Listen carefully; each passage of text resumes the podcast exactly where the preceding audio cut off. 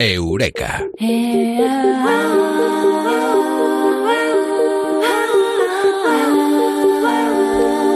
No nos engañemos a las personas, a muchas personas eh, les gusta pasar miedo.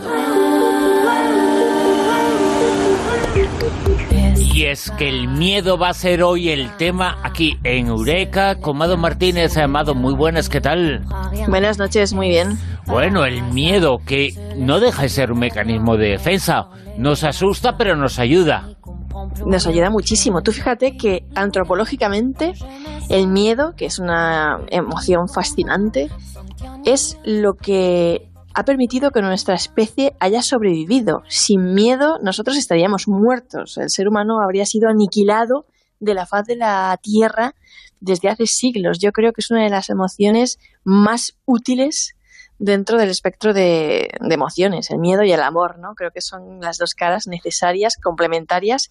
¿Y por qué? Pues porque ante un peligro inminente, eh, nuestro cerebro, nuestra amígdala, se activa para prepararnos para una reacción de huida o ataque, ¿no? Que fue lo que describió Walter Cannon en su día, ¿no? en cuestión de segundos nosotros vamos a decidir si vamos a salir corriendo, a camuflarnos o atacar, ¿no? Y entonces eh, lo que pasa dentro de, de nuestro cuerpo es que se producen una serie de cambios fisiológicos para eso, para prepararnos para ese momento de peligro inminente. Pues yo qué sé, que te ataque un tigre, que, se te eche encima un enemigo, un miedo, un, un, peligro, ¿no? Tiene que ser algo que amenace tu, tu integridad física o psicológica, ¿no? Algo que realmente te amenace. Lo que pasa dentro del cuerpo humano es que, bueno, el, el, cuerpo amigdalino provoca esa respuesta neuronal en el hipotálamo, se activa la glándula pituitaria, la segregación, se activa la glándula suprarrenal, empieza a liberarse pinefrina mansalva, se libera cortisol a mansalva, que es la hormona del miedo, muy bien, se llama así, muy bien ese nombre, hormona del miedo y del estrés, el cortisol, y eso hace que, que, suba la presión sanguínea, suba la glucosa en sangre, suprime el sistema inmunitario y todo ello en un esfuerzo por aumentar la energía para preparar nuestros músculos para ese momento, ¿no? Para prepararnos ante una respuesta violenta, si es necesario. Incluso si tenemos que pelearnos. Y lo que pasa es eso, que nos sube, nos sube el flujo sanguíneo, la presión arterial, la O sea, Amado, pues esto es la definición científica de un acojone.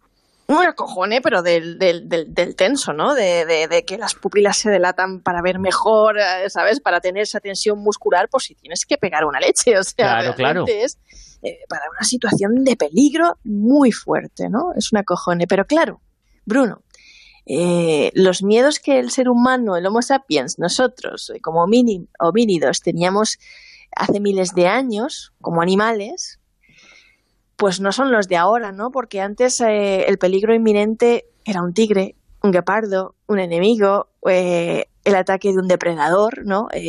una fuerza sobrenatural, una catástrofe de la naturaleza. Y ahora lo que nos pasa es que eh, tenemos miedo a perder el trabajo, a una situación de desempleo. O sea, ya no nos preocupa poner comida encima de la mesa o esas cosas. Tenemos cubiertas esas necesidades y empezamos a tener miedo por otras, ¿no? De, no triunfar, de no tener éxito, de, pues no poder llegar a, a, cubrir los gastos de esa super hipoteca, gastos de coche, miles de miedos pequeños que se van arremolinando, que se juntan con las preocupaciones y que se convierten en situaciones de estrés, estrés laboral, por ejemplo. Hay miles de personas que tienen un estrés laboral tremendo por cuestiones de competitividad, de no llegar, de no, de no sentir que están dando la talla, ¿no? De, no, de no sentir que están llegando a esos estándares. También hay eh, estrés académico de, de, estudiantes que, bueno, que, que pasan una serie de, a mí me da mucha gracia cuando dicen estos eh, centros de élite de estudios que dicen tenemos una nota media en selectividad de un 9, no sé qué, nuestros estudiantes tal. Bueno, sí, pero ¿a costa de qué? ¿No? Eh, tú has hablado con esa criatura, sabes cómo vives, sabes si tiene dolores de estómago, qué es lo que le pasa, ¿no? Porque yo he visto estudiantes con unas situaciones de estrés tremendas, que se han puesto incluso enfermos por esas situaciones de estrés. ¿Qué es lo que pasa cuando tenemos estrés sostenido? Pues que en nosotros hay cambios físicos, psicológicos y de hábitos. Pues tenemos dolor de cabeza, tensión muscular, dolores en el pecho, fatiga, nos baja la libido, problemas digestivos, insomnio. A nivel psicológico sentimos ansiedad, sentimos eh, pánico. Es decir, no es lo mismo el miedo que el estrés, eh, digo yo, pero el estrés lo puede generar el miedo a no cumplir unas expectativas. Exactamente, exactamente. El, miedo lo puede generar, eh, eh, el estrés lo puede generar un miedo a no cumplir las expectativas, ¿no? O a tener estrés eh, de tipo laboral, no estar a gusto en tu trabajo, tener que soportar situaciones pues de, acoso o en el trabajo de, o en el colegio de acoso escolar. Hay muchos tipos de pequeñas cosas que nos pueden hacer la vida muy estresante porque en realidad son miedos, cosas que nos amenazan, cosas que nos hacen sentir incertidumbre, agobio, angustia, estrés, mucho estrés.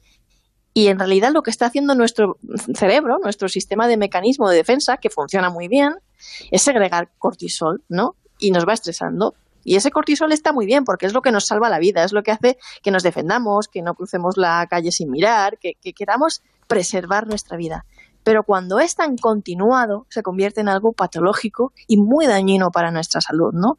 Porque nos da ansiedad, porque nos produce pánico, inquietud, porque nos baja la motivación, nos produce irritabilidad y en algunos casos depresión profunda, ¿no? Acaba en depresión profunda y también afecta en nuestros hábitos, nos provoca trastornos de alimentación, atracones, anorexia, abuso de drogas, de alcohol y retraimiento social. ¿Y qué tiene que ver eh, la fobia con el miedo? ¿Es lo mismo o no? Bueno, la fobia es un tipo de miedo. Hay muchos tipos de miedo y, la fobia es un miedo irracional, ¿no? Pues hay gente que tiene fobia a las arañas o fobia a subir a un ascensor o a montar en un avión, ¿no? Eso es un miedo irracional, suele ser patológico y es paralizante porque impide a la persona a lo mejor mm, continuar con su vida, la paraliza en ciertos momentos, ¿no? Por ejemplo, hay gente que tiene fobia social o, agorafobia, que no puede salir a la calle. Eso es paralizante, ¿no? No te deja continuar con, tu vida, te paraliza. Eh, haces una serie de rituales de evitación que lo único que hacen es acrecentar todavía más tu miedo. ¿no? Por ejemplo, las personas que, que, tienen miedo al ascensor, pues su ritual de evitación es tomar siempre las escaleras, ¿no? En lugar de, enfrentarse. Y suele ser, ya, ya te digo, psicológico y, debe ser tratado, debe ser tratado mediante terapia. Porque además eh, tenemos eh, miedos con los que nacemos, eh, miedos innatos, pero miedos que nos meten, miedos que aprendemos con la vida. Sí, es muy curioso lo de los miedos. Eh, hay miedos que vienen con nosotros, miedos de serie, los que yo creo que el, que el mayor miedo, el mayor miedo del ser humano, con el que venimos de serie y el que hace que no nos suicidemos ahí como que vayamos en fila india y vayamos a tirarnos a un acantilado, es el miedo a la muerte. O sea, el miedo a la muerte es universal, tan universal como, como, como el miedo en sí mismo y, es un temor innato con el que, bueno, nacemos con ese miedo y es lo que hace que queramos preservar nuestra vida a toda costa, ¿no? Es ese miedo a, lo que habrá al fin, que habrá después de la muerte, el temor a la nada, una ansiedad existencial, una, ausencia, ¿no? El temor a esa ausencia, a esa nada. Y las primeras expresiones culturales en relación al miedo de la humanidad se refieren a, temores y miedos contra las fuerzas de la naturaleza, miedo de lo sobrenatural, miedo al otro, miedo a lo diferente, miedo a lo desconocido, ¿no? Todos esos miedos vienen con nosotros ahí de, de fábrica, venimos un poquito con ellos, ¿no? Pero luego hay miedos aprendidos miedos culturales, miedos sociales, que pueden ser epidemias, pues miedo a los transgénicos, hay gente que tiene miedo a los transgénicos, miedo al terrorismo, a la inseguridad ciudadana, al desempleo. Y hay que tener en cuenta que existen los promotores del miedo y gobiernos que promueven el miedo de acuerdo a determinados intereses, normalmente de control de la situación o de manipulación de la situación, eh, pues eso, siempre de acuerdo a unos intereses. Los antropólogos lo suelen llamar las redes del terror imaginario. Y es lo que hace que, por ejemplo, a día de hoy el nivel de seguridad sea nosotros en el mundo occidental sea uno de los mayores que hemos conocido hasta la fecha. Hoy en día tenemos más seguridad que cuando nosotros íbamos al colegio. Y sin embargo pensamos todo lo contrario. Exactamente. Y sin embargo pensamos todo lo contrario porque el nivel de, de, de, de apabullamiento y de constante inoculación de, de, miedo de los medios de comunicación hace que nosotros tengamos la sensación de que hoy en día hay más inseguridad que antes y por eso tenemos que llevar a nuestros hijos al colegio y por eso no podemos dejar que jueguen en la calle, cuando es todo lo contrario. Hoy en día hay más seguridad y deberíamos dejar que disfrutaran de esa infancia que nosotros disfrutábamos y que tuvieran esa felicidad que nosotros tuvimos. Yo por lo menos tuve no sé, una infancia maravillosa. Me pasaba el día en la calle jugando con mis amigos, que creo que es lo que deberían de hacer todos los niños, en lugar de estar encerrados en casa y salir solamente en coche para llevarlos al colegio, volver a recogerlos en el coche, devolverlos a casa y que no salgan y no sepan lo que es explorar el mundo y montar en bicicleta y recorrerse el pueblo, no sé. Ay, qué razón tienes en todo esto eh, que dices, eh, porque hay una tendencia, un pensamiento, es hablar de la inseguridad, del miedo. Bueno, el año pasado fue el año más seguro en la historia de España, pero es que el año anterior había sido el siguiente. Llevamos 40 años que cada año es eh, más seguro y hay eh, menos eh, delitos. Sin embargo, la percepción ha cambiado. Y no hay niños en la calle, tenemos miedo, no hay niños en la calle, es una cosa tremenda. Cuando el hecho de que haya niños en la calle genera seguridad, porque entonces cada adulto se convierte en un padre de los niños niños, no lo ve como algo extraño. Gran verdad, como ha pasado toda la vida en los pueblos, que los vecinos eran el tío no sé qué, la tía no sé qué, ¿sabes? Todos nos cuidaban, eran... Gran verdad, Bruno. sí, sí, sí. Es que es una cosa y los eh, padres acompañando a los niños al colegio. Algunos no hemos ido al colegio nunca acompañado con los padres y que no se les hubiera ocurrido, ¿eh? Mis hermanos y yo íbamos solos, claro, y luego cuando ellos no iban al colegio veníamos con los amigos para arriba, para abajo, pues a lo mejor parábamos en casa de un amigo, le acompañábamos a todos amigos hasta que el último llegaba a su casa y luego los deberes, la merienda y a la calle. Y todo esto pasa porque nos ha metido miedo, porque al ser humano, por alguna razón, Mado, eh, los antropólogos sabéis que al ser humano nos gusta tener miedo a las cosas.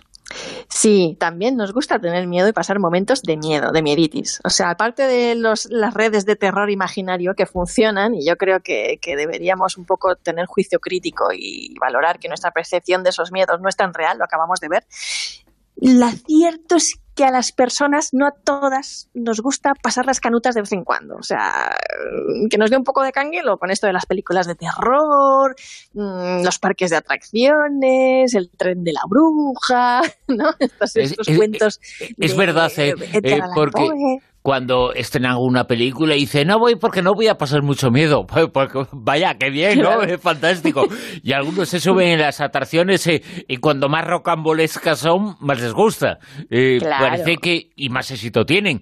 Esto es eh, porque hay algo en el cuerpo humano, en la mente humana, que, que le gusta ese temor, ese riesgo. Pues sí, pues claro que lo hay. Resulta que a las personas nos gusta pasar las canutas de vez en cuando en situaciones siempre controladas. Es decir, nos podemos deleitar absolutamente muchísimo pasando miedo en situaciones controladas, que nosotros controlemos.